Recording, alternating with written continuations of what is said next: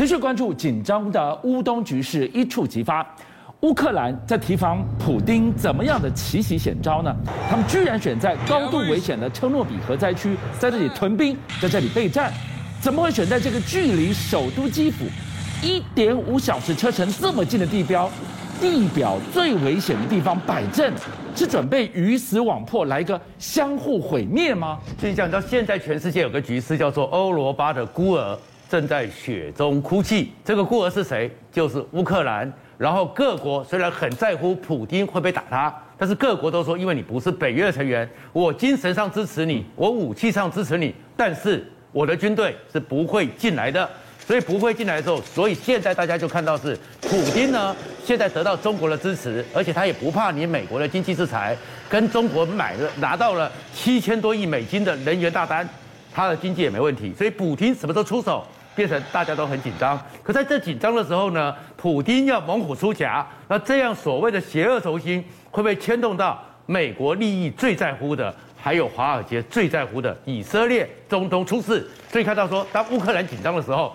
拜登已经开始超前部署，准备当乌克兰如果真的出事，或者整个乌克兰情势变成普丁在喊台的时候，中东怎么办？所以他现在竟然是热线了以色列总统班奈特，甚至于要去以色列跟班奈特见面，讨论一下中东的安全。乌东局势之后，伊朗会不会受到鼓励，或者是伊朗会不会在背后中国和俄罗斯的支撑之下？在中东又串起起来，所以我不能够让乌东在吃紧，中东在紧吃，你不能给我添乱呐。对，乌东吃紧，中东紧吃，这才是拜登最头痛的问题。对，可是你们不管是乌东还是中东，对欧洲来讲，哇，他们真的是南北的话都面临最复杂的一个情势了。是，所以欧盟外长才讲说，欧洲面临了冷战以来最危险的时刻。有多危险呢？因为他面对到是全世界完全不照着美国和北约。他们战法，而是自成一格的俄罗斯的一个军队，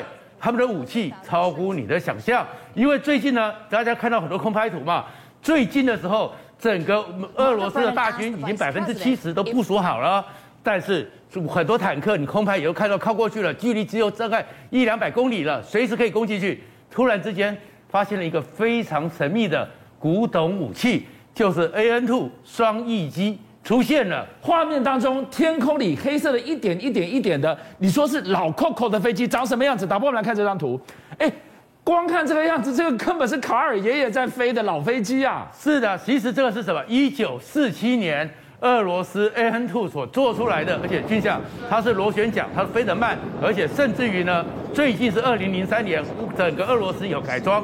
更古老是什么？它还是大多数是木质的，是那木质的。你干嘛叫这种飞机来飞？你干嘛？它是用农业用的，或者是怎么样？而且，但是呢，美国自从金小胖开始闹事的时候，美国就很害怕它。你知道过去的前一段时间，整个北约、整个美国就是送了他们很多防空飞弹，是很多防短角飞弹。但是如果这个飞机飞过来，我雷达要开，我要去抓啊！你去抓，或者是你目视到，你就会打了嘛，对不对？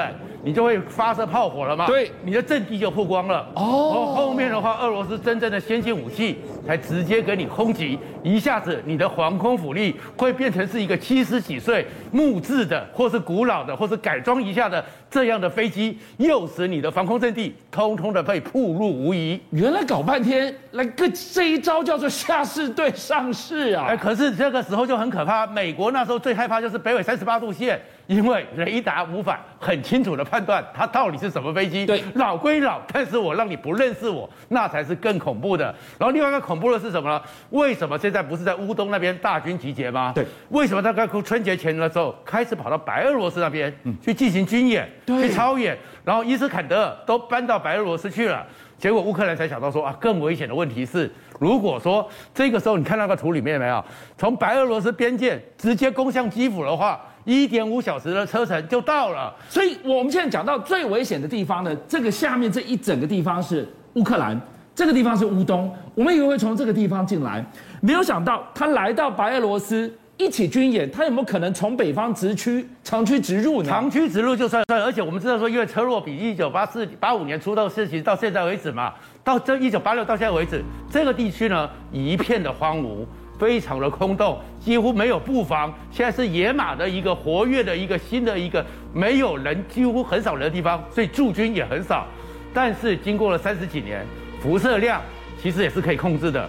所以如果说整个俄罗斯的大军坦克车跟着白俄罗斯一路攻进来，一点五小一点五小时的车程就到了。难怪密利在二月三号的时候跟美国在那边开个秘密写汇报的时候说，搞不好七十二个小时。基辅就被攻陷了。俄罗斯普丁大帝也准备好了，他公布了一个反战车利器短号 D，这什么东西呢？短号 D 原来呢是监射的，你看上面那吸管对不对？它原来是俄罗斯的军队阿尔法部队他们用的是监射的，有点像标枪飞弹。而打出去之后呢，它是飞到上方之后，看准你的整个坦克最脆弱的就是上方。直接从上方打下来，那就是开罐的概念，开罐器啊，对啊，那就跟美国的标枪飞弹是一样的。是，可是呢，他现在把一改装，加入他们先进的设备，放成车载了。所以过去的时候是一枚一枚单兵作战，对，现在是红色暴风雨饱和式攻击。所以就算你乌克兰坦克多，然后呢，这样的一个状况，经他们改良之后呢，有雷达帮你侦测你的坦克车在哪里，有红外线、有卫星帮你导引，导引之后打下去，打下去之后更可怕的是把它射程。已经达了十公里了，整个红色暴风雨一打下去，你乌克兰再多的坦克，恐怕都很难阻挡俄罗斯的坦克大军往前直接的冲锋下去。好，你今天晚上一连串看下来，哎，普丁大帝是真的要打了吗？你来看到他的步步进逼，对于美国来讲，对于拜登来讲，他在怕什么？哎，双东之乱他寝食难安哎，前线乌东要打不打的，要是中东在添乱，两线作战。他吃得来吗？所以他怎么吃得消啊？所以这时候他突然找到了当年他当副总统的时候，那时候奥巴马突然之间声望拉起来，为什么？就是派了特种部队，千里狙杀，万里狙杀了宾拉登。所以他这时候 亚上的美军又告诉你说，你看到没有？这是最新的画面，也是狙杀 ISIS 第二代的领袖，在伊拉克的北部，在这栋民房里面。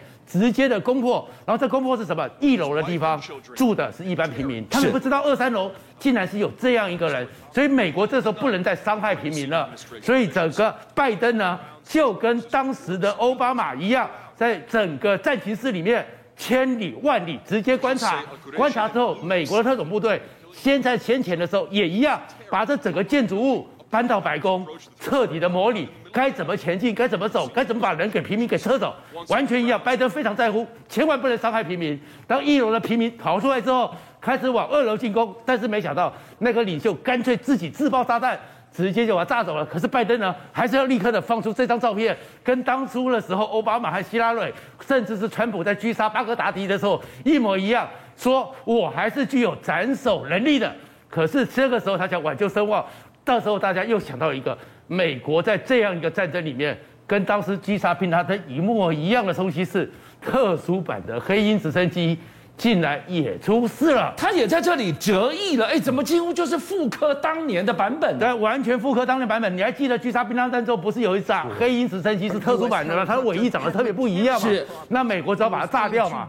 那这一次在整个狙杀击杀的过程中呢，也有一架黑鹰直升机呢，机下你看到没有？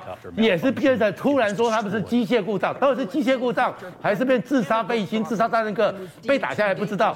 但是美军撤走之后，立刻出动了 F 十六进行轰炸，把它给炸碎。因为除了它的夜视镜、红外线观测，还有其他的飞行的能力之外，最重要的是还有立中涂料，千万不能给留着，高度机密，绝对不容外泄。所以你现在看到了中东战局要怎么稳得住这一仗，拜登他先下马威了。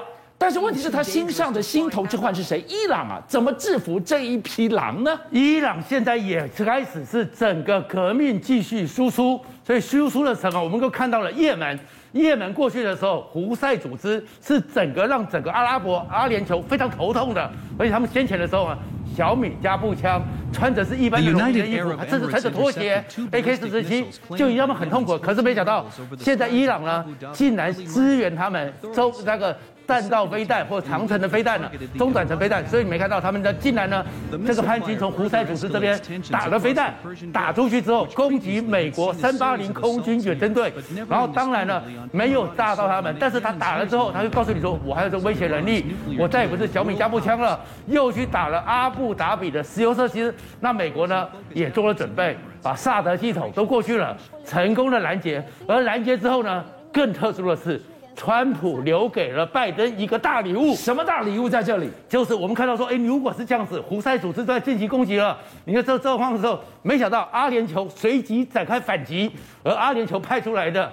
是 F 十六战机，是它要干嘛呢？F 十六是美军的，啊，对。然后美军呢，在这个时候呢，飞出去之后，立刻根据胡塞部队他们的一个防空基地、飞弹基地，立刻把你给炸毁了。所以我不但拦下了你来犯的飞弹，而且我还反推回去炸掉你的基地。对，那他为什么能够这么精准呢？因为在那边的话，整个这个地方防卫能力和侦测能力最强的。就是以色列是，还有美国的天基雷达也布在上面，就是很多卫星在上面，所以现在你看到是美国和整个阿联酋合作起来了，而美国以前最好的朋友不是以色列吗？那竟然怎么会这个时候出来？原来啊，在川普上来的时候弄了一个亚伯拉罕协议，然后呢，把过去的时候伊斯兰兄弟和犹太人兄弟他们之间的恩恩怨怨开始处理化解，所以巴林啊。阿联酋啊，约旦都跟以色列开始和友好了，所以这个时候状况就变成是在此时此刻，面对中东，也可能在整个拜登、整个普丁后面撑腰之下，变成是以色列、犹太人要跟这些阿拉伯伊斯兰兄弟联合抵抗伊朗，所以说全世界的局势突然之间就变得非常的奇怪了。在中东这边呢，美国在乌东那边鞭长莫及。在中东这边呢，你会看到是千年的恩怨，因为伊斯兰而开始手牵手共同的抵挡了。邀请您一起加入五七爆新闻会员，跟俊相一起挖真相。